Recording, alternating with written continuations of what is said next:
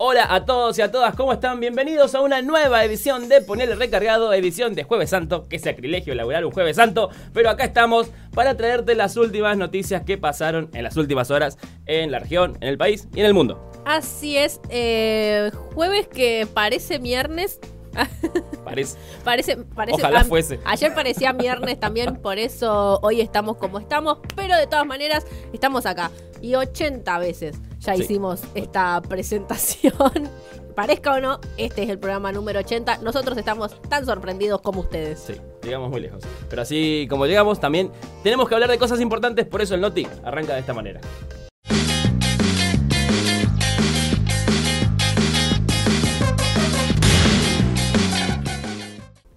Y por vez número 80, desde que empezó este programa, vamos a zambullirnos nuevamente en este segmento que te comenta las noticias de relevancia local, de relevancia regional, comentándote qué pasa en el NEA. Sí, y hace un par de semanas le contábamos a todos ustedes que se iniciaba la guerra contra la inflación. Bueno, claramente estamos perdiendo la guerra, sin lugar a dudas, porque tenemos que hablar de los índices, el IPC, el índice de precio del consumidor de la zona NEA, que superó el promedio nacional y fue del 7,4% cuando la inflación eh, en general fue del 6,7%. No mire, chiquita, esto se va a poner feo. Un montón. ¿Qué pasó, muchachos? Veníamos re bien. El Pasaron noreste, cosas. el noreste venía re bien en cuanto a no superar la media nacional de inflación y, y piumba. Para atrás, para como atrás. que se remil disparó. Y lamentablemente tiene que ver con eh, esto que decimos siempre, eh, aunque la inflación sea un fenómeno multicausal, una de las múltiples causas que tiene es la especulación. Y te das cuenta cuando ves que el rubro que más subió es el de educación o casualidad en el mes en el que todos vuelven a la escuela. Sí.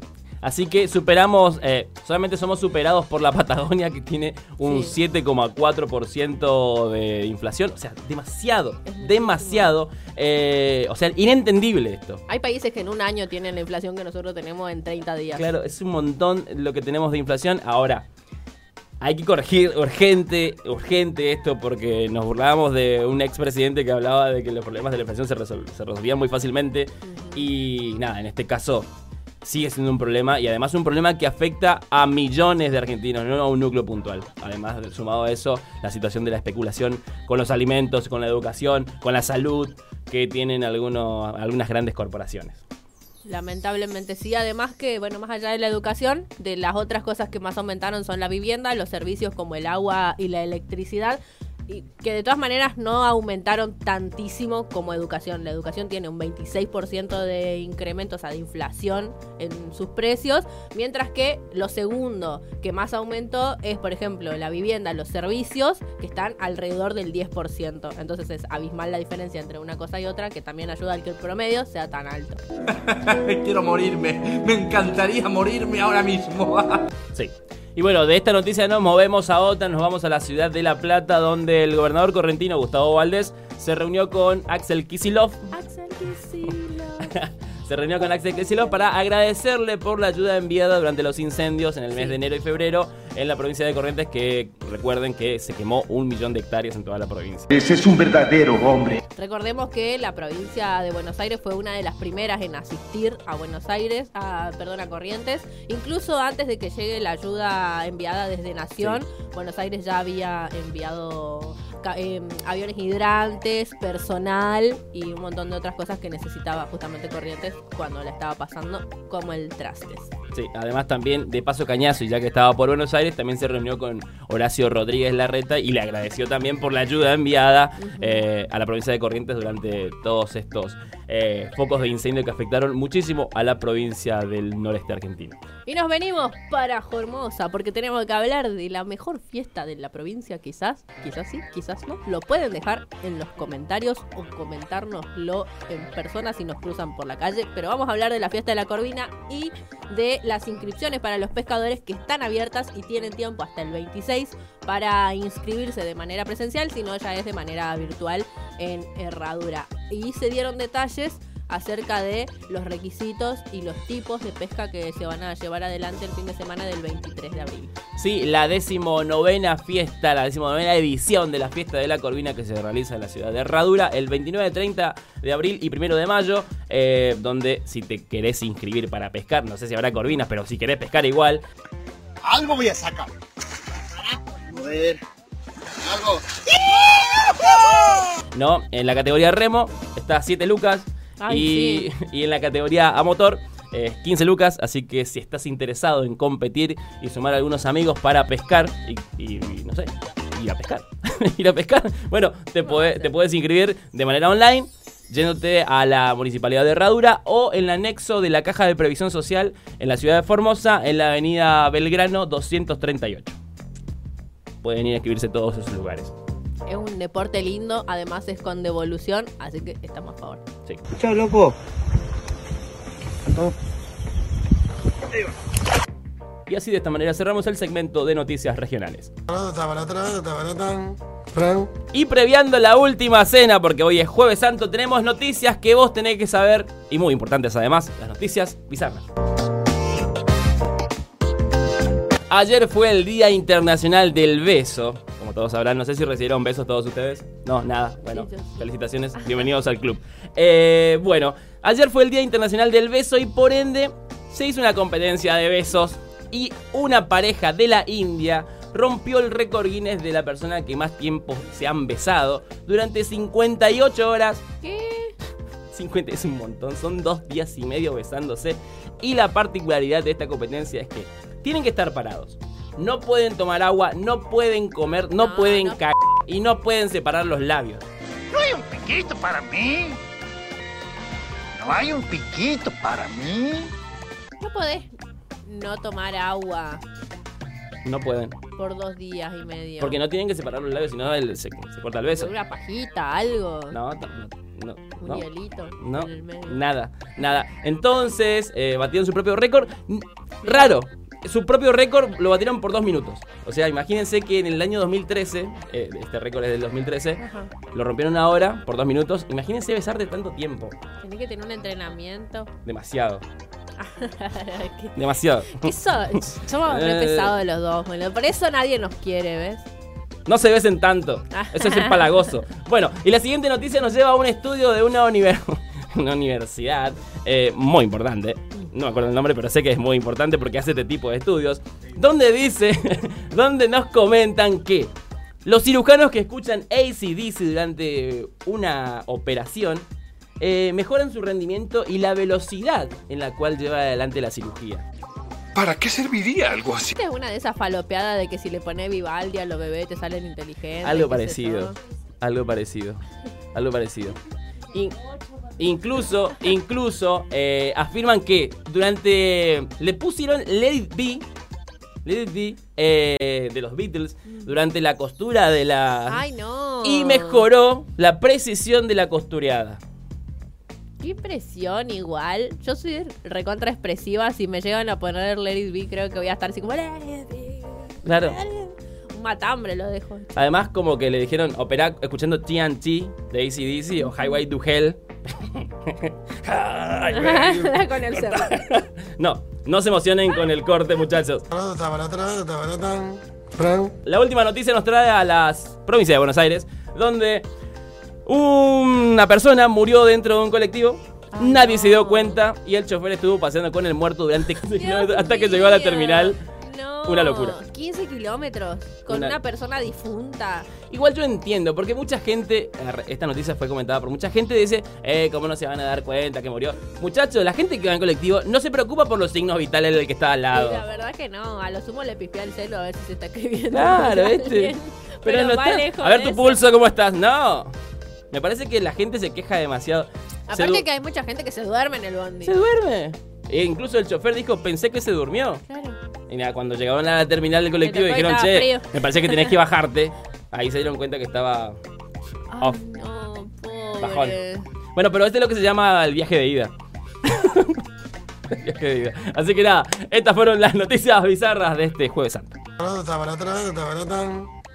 Y bueno, llegó el momento de que empecemos y nos metamos de lleno con las noticias que día tras día te ayudan a enfurecer. Sí, este segmento que se llama ¿Qué pasó ahora? La puta. La primera noticia igual no es para renegar tanto porque tiene que ver con una buena, que es que se viene la cuarta dosis para las personas de 50 años en adelante. ¿Sí? También para personas de riesgo y para la fuerza de seguridad y los docentes. Así que no hay una fecha todavía estimativa de cuándo arrancaría la vacunación, pero ya la ministra Carla Bisotti dijo, bueno, muchachos, llegó la hora de que le apliquemos la cuarta dosis. Llegó la hora. Preparen el bracito. Eh, así que eh, también entender esto, ¿no? Son 95 millones de vacunas aplicadas hasta el momento en todo el país. Es muchísimo. Además de otras 105 que fueron, a ver, 105 que fueron distribuidas en todas las provincias y 5 millones que fueron donadas. O sea, y aún así tenemos resto para aplicar una cuarta dosis a las personas que lo necesiten. Así que vacúnate. Sí, y hablando de vacunar, vamos a hablar de alguien que vacunó discursivamente ayer a un montón de personas y es Cristina Fernández de Kirchner, porque, Es cierto.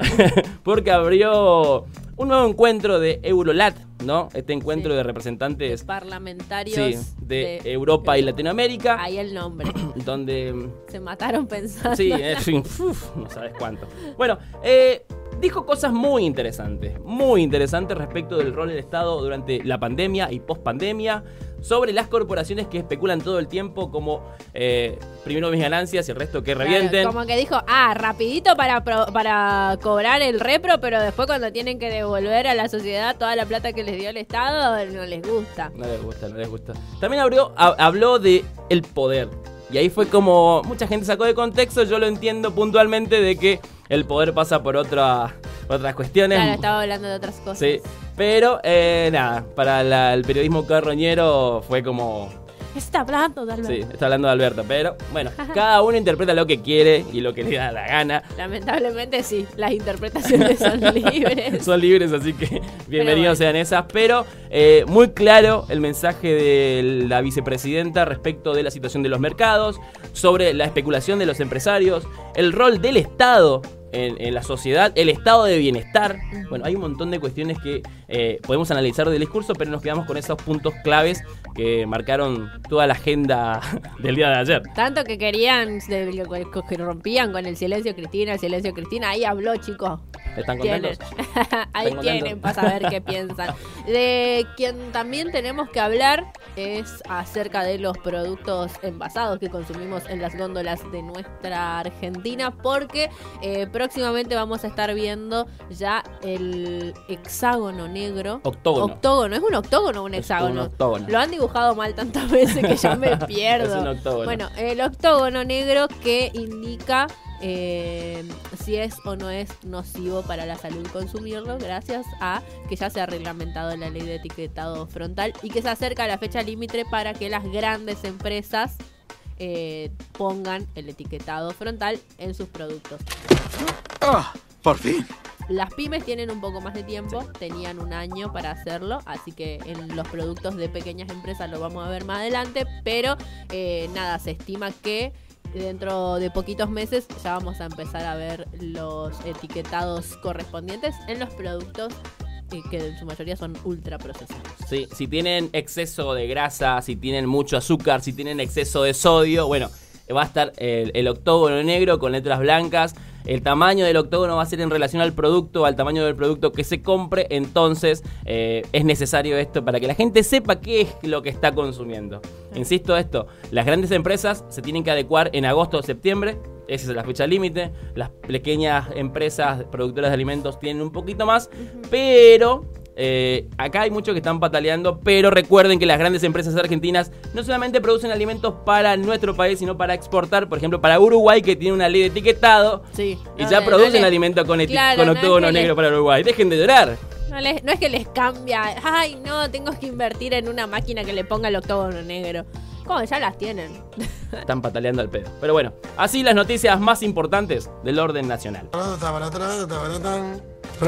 Y nos vamos derecho al segmento en el que parece que damos noticias futuristas, noti- noticias que no tienen que ver con el tiempo que estamos viviendo, pero que en realidad están pasando aquí y ahora, señor, señora, este segmento de ciencia y tecnología.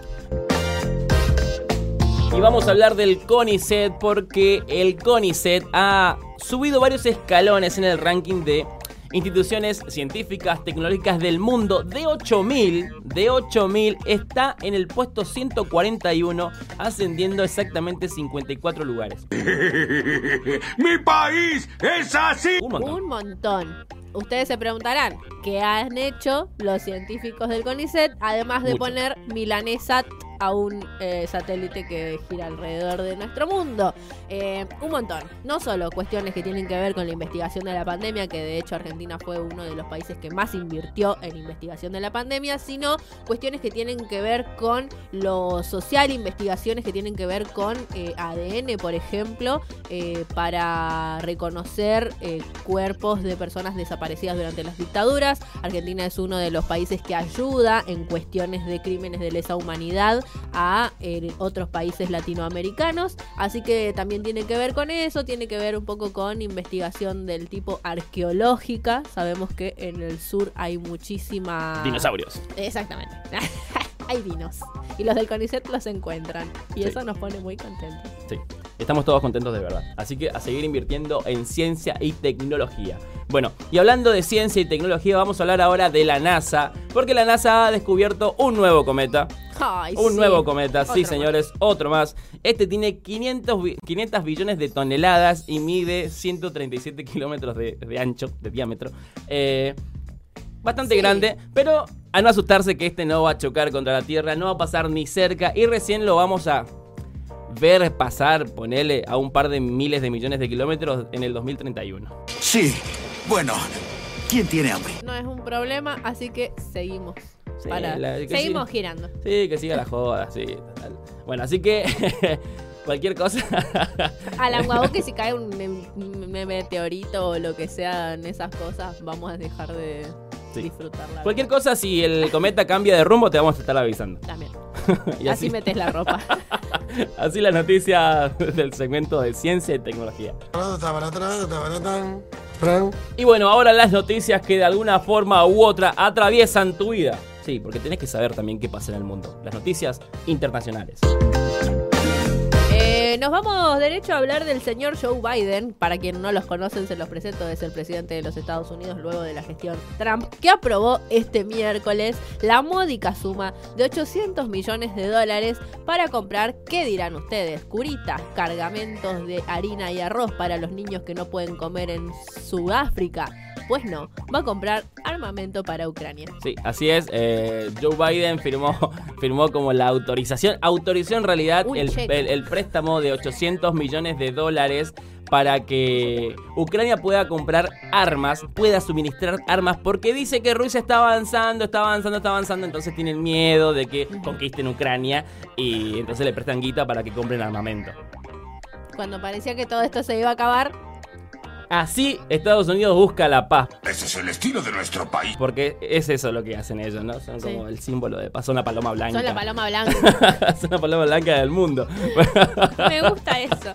Bueno, igual tenemos que seguir hablando de Estados Unidos, pero esta vez no de no intrometiéndose en un conflicto bélico internacional, sino hablando de un conflicto que tiene que ver con Latinoamérica y los golpes de Estado, en este caso, un comunicado que sacaron al respecto de la situación electoral de Bolivia, la, situación que se dio con las elecciones, posterior golpe de Estado de Yanine Áñez, diciendo que eh, había irregularidades en las elecciones y que además hay irregularidades a la hora de procesar a la presidenta de facto. Sí, recuerden que la señorita Añez está detenida, está presa por las 19 muertes causadas en el golpe de Estado de 2019 eh, y está llevándose adelante su juicio. Ahora, ¿por qué Estados Unidos mete sus narices en un Estado independiente como es el Estado plurinacional de Bolivia? No sabemos. ¿Y por qué será? Porque es una paloma blanca. La paloma blanca. Así que le respondió el presidente de Bolivia, le Sí. dijo, muchachos,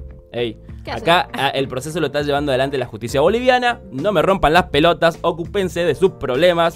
Para allá. Que, que nosotros nos encargamos de la, de la gente que realizó un golpe de Estado, que llevó adelante la sedición, que mandó a matar a nuestros compatriotas y será juzgada por la justicia. Así que respuesta más contundente que esa no existe. Y hablando de eh, respuestas contundentes, tenemos que hablar de eh, la respuesta contundente que tuvo la policía de Nueva York para detener al sospechoso del tiroteo en el metro que dejó a 10 personas heridas. Así es, estamos hablando del incidente de Brooklyn que, como vos decís, dejó varios heridos. Detuvieron a Frank James, que vendría a ser como el autor material del hecho. Se están haciendo investigaciones para ver si tuvo cómplices que no pueden ser nadie más que el Estado de Estados Unidos que le vende armas a cualquiera. Sí, sí. Es más fácil comprar un rifle que comprar caramelos en Estados Unidos. Pero nada, pasó de ser una persona de interés a sospechoso de un hecho cuasi Sí, de un intento de masacre. terrorista, podría decirse, no sé. Así que está detenido y será juzgado seguramente por la justicia estadounidense.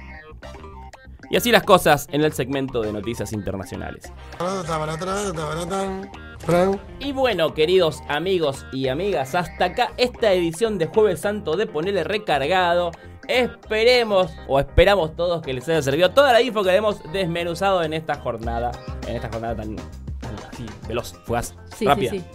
Tan cortita. Cortita. Eh, y si no les sirvió nada de lo que les dijimos, pueden volver la semana que viene. Con, vamos a estar esperándoles con muchísima más información. Ahora no nos vamos a ir sin antes dejarles con nuestro precioso segmento que se llama De Local, que en esta oportunidad tenemos el honor de traerles, de presentarles Días de Soledad, una canción de eh, Cecilia Jiménez que ayer estuvo dando un show acústico de la hostia, porque no puedo decir malas palabras. Eh, en este caso, Días de Soledad, un tema que sacó hace muy poquito con la colaboración de Julián Baglietto, también está Nano Basadoni, que forma parte de Cecilia y el señor vinilo, así que enjoy it, esta joyita. Sí, y con este tema nos despedimos y nos encontramos nuevamente la semana que viene. la semana que viene. No logramos más esta semana. Cuídense, pórtense bien y nos vemos el lunes. Adiós.